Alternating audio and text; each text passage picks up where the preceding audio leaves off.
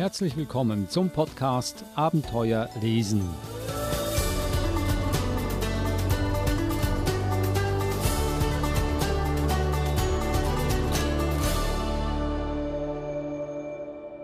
Der Podcast Abenteuer lesen, ein Podcast über Bücher, die junge Leser unbedingt lesen sollten, bevor sie erwachsen werden.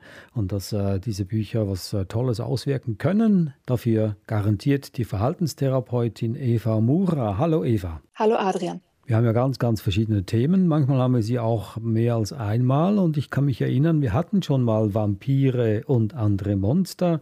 Die haben wir heute wieder. Warum das denn? Halloween ist doch schon lange vorbei oder ist noch lange nicht. Ja, aber wenn jetzt um diese Zeit herum ganz tolle Bücher auf den Markt kommen, die zu diesem Thema dazu passen, denke ich mir, können wir doch nicht bis Halloween warten um tolle Bücher zu lesen. Dann sind wir schon parat, wenn dann Halloween soweit ist. Ich äh, liste sie hier schnell auf, die vier Bücher, die du mitgebracht hast. Das erste Cornibus und Co., ein Hausdämon packt aus von Jochen Till.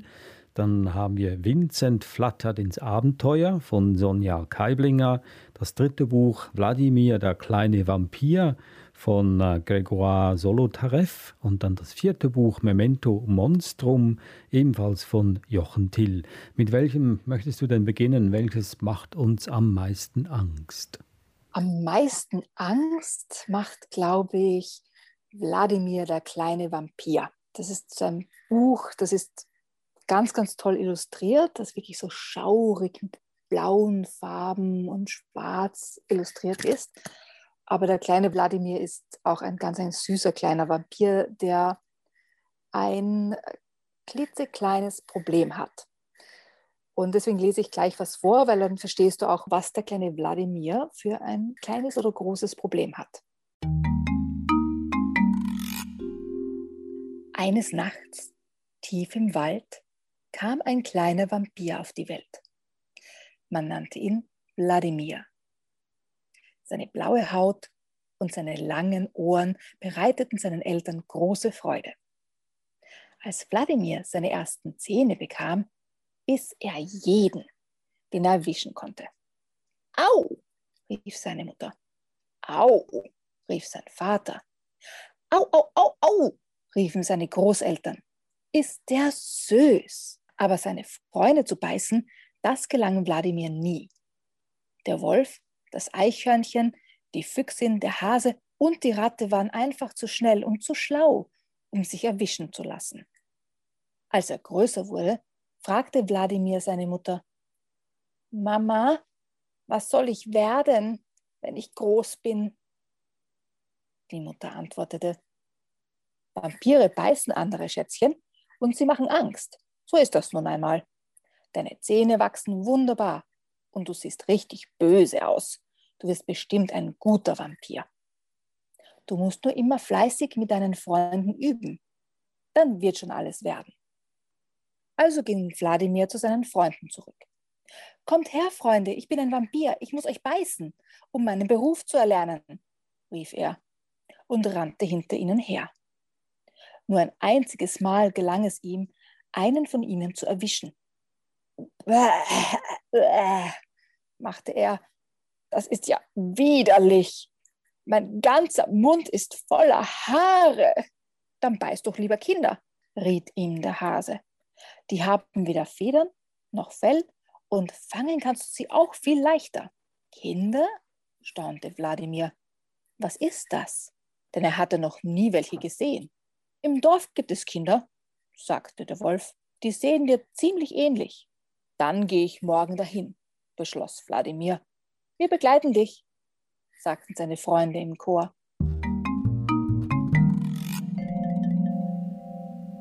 Das war ein Ausschnitt aus dem Buch Wladimir, der kleine Vampir von Grégoire Solotareff. Äh, das ist ja ein Buch für junge Leser, kleine Leser, weil es ist fast äh, eine ausgewogene Mischung aus äh, Bildern und Text.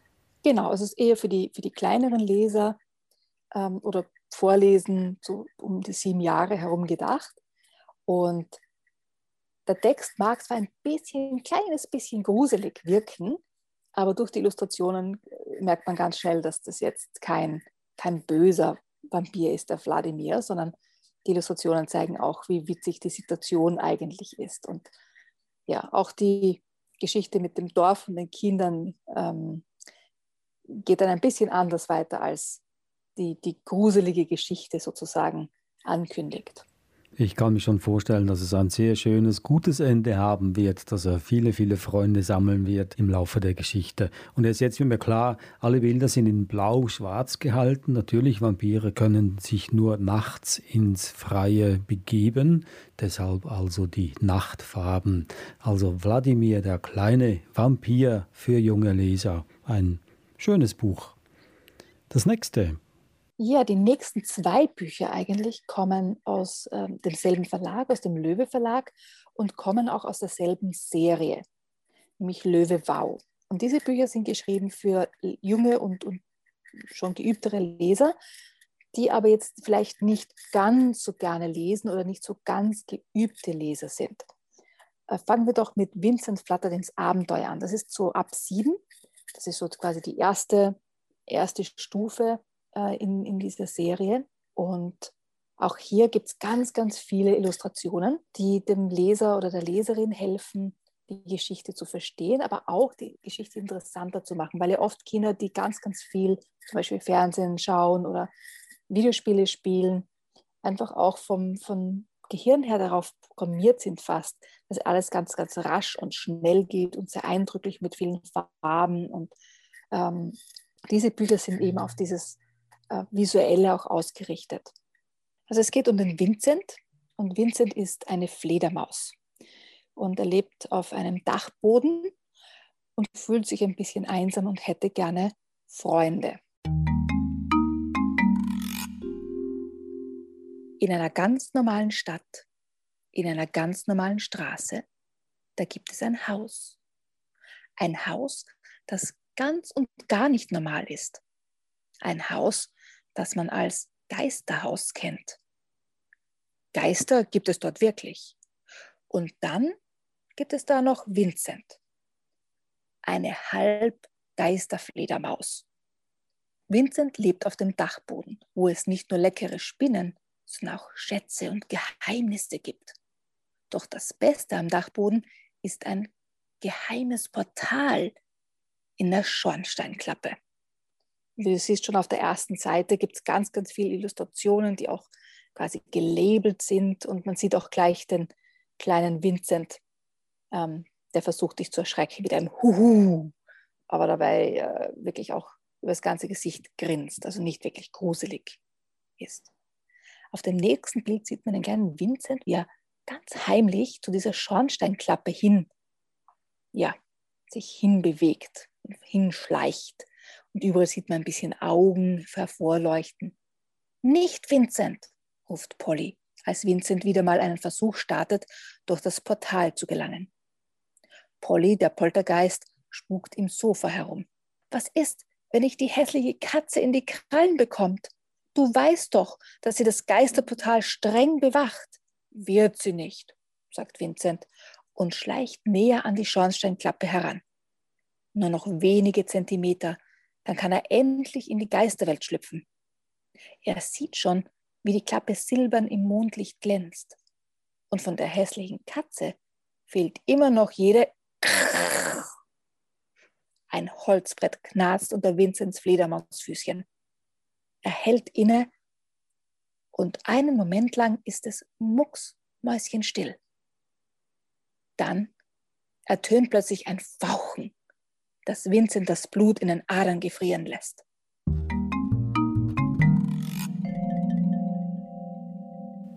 Vincent flattert ins Abenteuer von Sonja Keiblinger. Wie gesagt, für kleine Leser ab sieben Jahren. Jetzt haben wir was für die größeren Leser, da wird es wahrscheinlich etwas gruseliger. Und zwar sind die beiden nächsten Bücher vom selben Autor. Ja, und zwar das erste äh, heißt Cornibus und Co ein Hausdämon packt aus. Und manche, die uns schon länger zuhören, kennen vielleicht noch das Buch Lucifer Junior, auch von Jochen Till. Und Cornibus kommt in diesem Lucifer Junior vor und bekommt jetzt sozusagen seine eigene Serie. Eine Ehre für einen, einen Hausdämon, finde ich. das Lustige an diesem Buch ist, dass es wirklich fast ja comichaft gezeichnet und geschrieben ist, mit ähm, auch wie das vorherige Buch, mit ganz vielen Illustrationen, die quasi aus dem Buch heraushüpfen und einfach auch lustig geschrieben ist.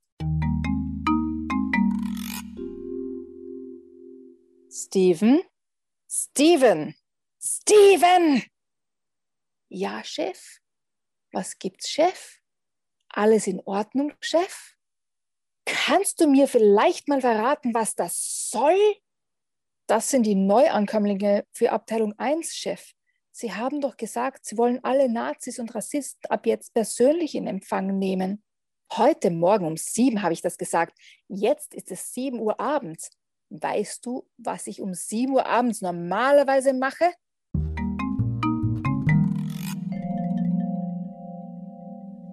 Befinden uns natürlich in der Hölle. Der arme Steven hat einfach nur die Befehle seines Chefs ähm, hier befolgt, ihm alle Seelen sozusagen auf den, auf den Eingangsposten zu schieben, die rassistisch waren in ihrem Leben. Und die sollen jetzt in der Hölle quasi eingesperrt werden. Aber sein Chef ist dann nicht sehr glücklich darüber wie du dir vorstellen kannst, gibt es da noch einige Verwicklungen, bis das Ganze gelöst ist. Also es ist nicht einfach nur ein Buch, ein Unterhaltungsbuch, es ist ein Buch mit einer politischen Botschaft. Naja, auch die Hölle ist nicht unpolitisch. Also da, darin kommen Nazis vor, Rassismus wird angesprochen. Für welches Lebenslesealter ist das denn zu empfehlen, dieses Buch? Also ich würde sagen, so ab zehn Jahren. Für Leser, die oder Leserinnen, die sonst vielleicht nicht so gerne ein Buch in die Hand nehmen, die so ein bisschen auch diese Illustrationen und diesen, ja, diesen comichaften Stil ähm, brauchen, um Freude daran zu finden. Das Buch ist wahnsinnig witzig geschrieben und bietet ganz viele Bezüge zu, zu unserer Welt, ähm, aber eben auf die Hölle gemünzt. Was passiert, wenn es in der Hölle eine, eine ähm, TV-Show gibt zum Beispiel? Ja? Oder eben Büroalltag in der Hölle. Also einfach diese, diese Alltagserlebnisse sozusagen umgemünzt auf die Hölle. Und vor allem für Kinder, die auch schon Lucifer Junior kennen, aber vielleicht ähm, gerne etwas lesen würden, wo es weniger Text gibt, ist dieses Buch ganz, ganz toll geeignet. Cornibus und Co. Ein Hausdämon packt aus von Jochen Till. Und das, wie du gesagt hast, in der Reihe Löwe Wow, also im Löwe Verlag erschienen. Dann das letzte Buch ist ebenfalls von Joachim Till, ein anderer Verlag, das können wir dann am Schluss noch erwähnen. Und das Buch heißt Memento Monstrum. Und ich habe hier auch eine Ausgabe von diesem Buch. Und ich muss sagen, das ist ein wunderschönes, wunderschön gefertigtes Buch. Jetzt bin ich gespannt auf die Geschichte. Du weißt, dass ich besonders gerne Bücher habe, die auch für die Erwachsenen, die die Bücher oft vorlesen oder gemeinsam mit den Kindern lesen, die für diese Erwachsenen auch lustig zu lesen sind. Und das schafft nicht jedes Buch. Also es gibt Bücher, die sind ganz, ganz tolle Bücher, die Kinderbücher sind, die für Kinder geschrieben sind in einer Art und Weise, dass für Erwachsene zwar klar ist, das ist ein tolles Buch, aber jetzt für Erwachsene selber ja nicht, nicht lustig zu lesen sind oder nicht wirklich witzig sind. Das ist ein Buch, das, wenn man mitliest, einfach auch lustig findet und mitlacht und genießen kann. Und wie du schon gesagt hast, das Buch ist auch wunderschön illustriert mit lustigen, quasi kleineren Geschichten. Ähm, eignet sich dadurch auch, wenn man es am Abend lesen möchte zum Beispiel und dann ja auch abbrechen muss, weil man schlafen gehen muss zum Beispiel. Abschied nehmen ist so schwer und nie war es so schwer wie heute, in all meinen 589 Lebensjahren nicht. Unzählige Kriege habe ich schadlos überstanden. Etliche Naturkatastrophen konnten mir nicht den Garaus machen. Feuersbrünste sind einfach an mir abgeprallt. Selbst die vielen Mordanschläge des heimtückischen Van Helsing habe ich überlebt. Ob ich die vor mir liegende Zeit heil überstehen werde, ist allerdings äußerst fraglich. Wie soll ich das nur ohne sie schaffen? Vielleicht hilft dir ein letzter flehender Blick aus meinen blutunterlaufenen Augen. Geh nicht, Selena, ich brauche dich doch. Ohne dich bin ich verloren. Ach, Hasenpups, jetzt guck doch nicht so, sagt sie. Man könnte glatt denken, die Welt geht gleich unter. Ich bin ja nur zwei Tage weg. Nur zwei Tage. Das sind nicht einfach nur zwei Tage. Normalerweise hätte ich kein Problem damit, zwei Tage ohne sie zu sein. An allen anderen zwei Tagen würde ich die ganze Zeit faulenzen und dabei sehr laut alte Schallplatten hören oder meine Lieblingsfilme gucken und eimerweise Blutorangen-Eis verputzen, bis mir schlecht wird. Aber all das geht in den nächsten zwei Tagen leider nicht, weil ich zwar ohne meine geliebte Frau Selena, aber nicht allein sein werde, weil Sie hier sind. Die vollen zwei Tage, ohne Pause. Ich kann es immer noch nicht fassen. Wieso tut sie mir das an? Warum überlässt sie mich einfach so diesen, diesen Monstern? sagt Emma kichernd. Ich glaube, Opa hat Angst vor euch, Kinder. Na toll.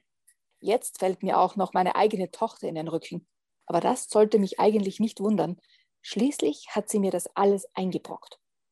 Sie musste ja ihrer Mutter ausgerechnet ein Wellnesswochenende in Paris mit Übertragung in den Katakomben zum 400. Geburtstag schenken, ohne mich zu fragen.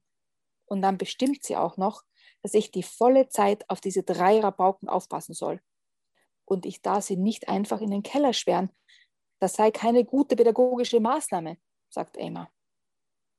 Stimmt das, Opa? fragt Globine, die Kleinste, und sieht mich mit großen Augen an. Hast du Angst vor uns? Hat er nicht, sagt Vera, ihre Schwester. Opa hat vor gar nichts Angst, außer vor Sonnenlicht und vor zu viel Verantwortung, fügt Selena hinzu. Stimmt's, Hasenpups? Du machst dir doch nur Sorgen, weil du noch nie mit drei Kindern allein warst. Nein, es ist noch schlimmer. Ich war noch nie auch nur mit einem einzigen Kind allein. Selena hat sich immer um alles gekümmert. Ich habe nicht die geringste Ahnung von Kindern. Ich weiß nicht, wie man sie füttert oder womit. Oder, oder wann sie wie lange Zähne putzen.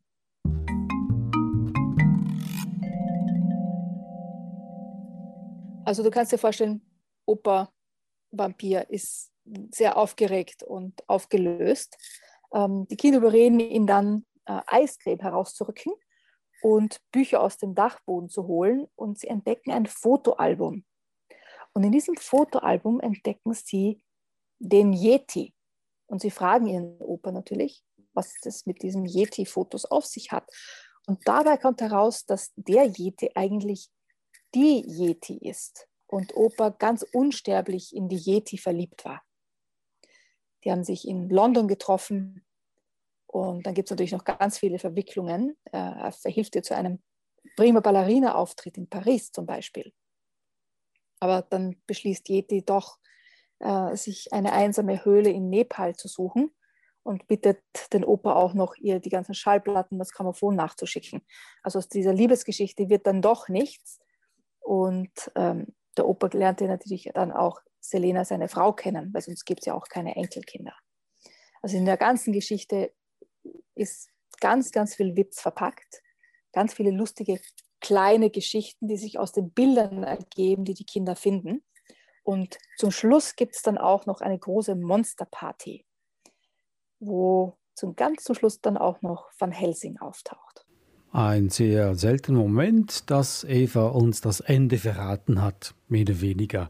Das ist also das Buch Memento Monstrum von Jochen Till, erschienen im Koppenrad Verlag. Und ich möchte noch nach da hinzufügen, dass das Buch wirklich wunderschön illustriert ist und man wirklich das Gefühl hat, man sitzt in einem Kino, wenn man die Geschichte liest und sich die Bilder, die Illustrationen ansieht.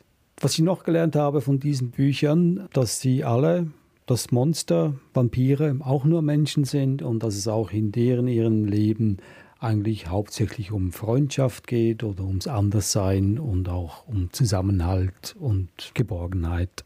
Das waren sie also, die Bücher heute, die gruseligen Bücher. Das erste, Cornibus und Co., ein Hausdämon packt aus von Jochen Till, erschienen im Löwe Verlag. Ebenfalls im Löwe Verlag das Buch Vincent flattert ins Abenteuer von Sonja Keiblinger. Und das dritte Buch war Wladimir, der kleine Vampir von Gregor Solotarev, erschienen im Picus Verlag. Besten Dank, Eva, für diese gruselige Stunde und äh, wir hören uns wieder das nächste Mal. Danke dir, Adrian. Servus.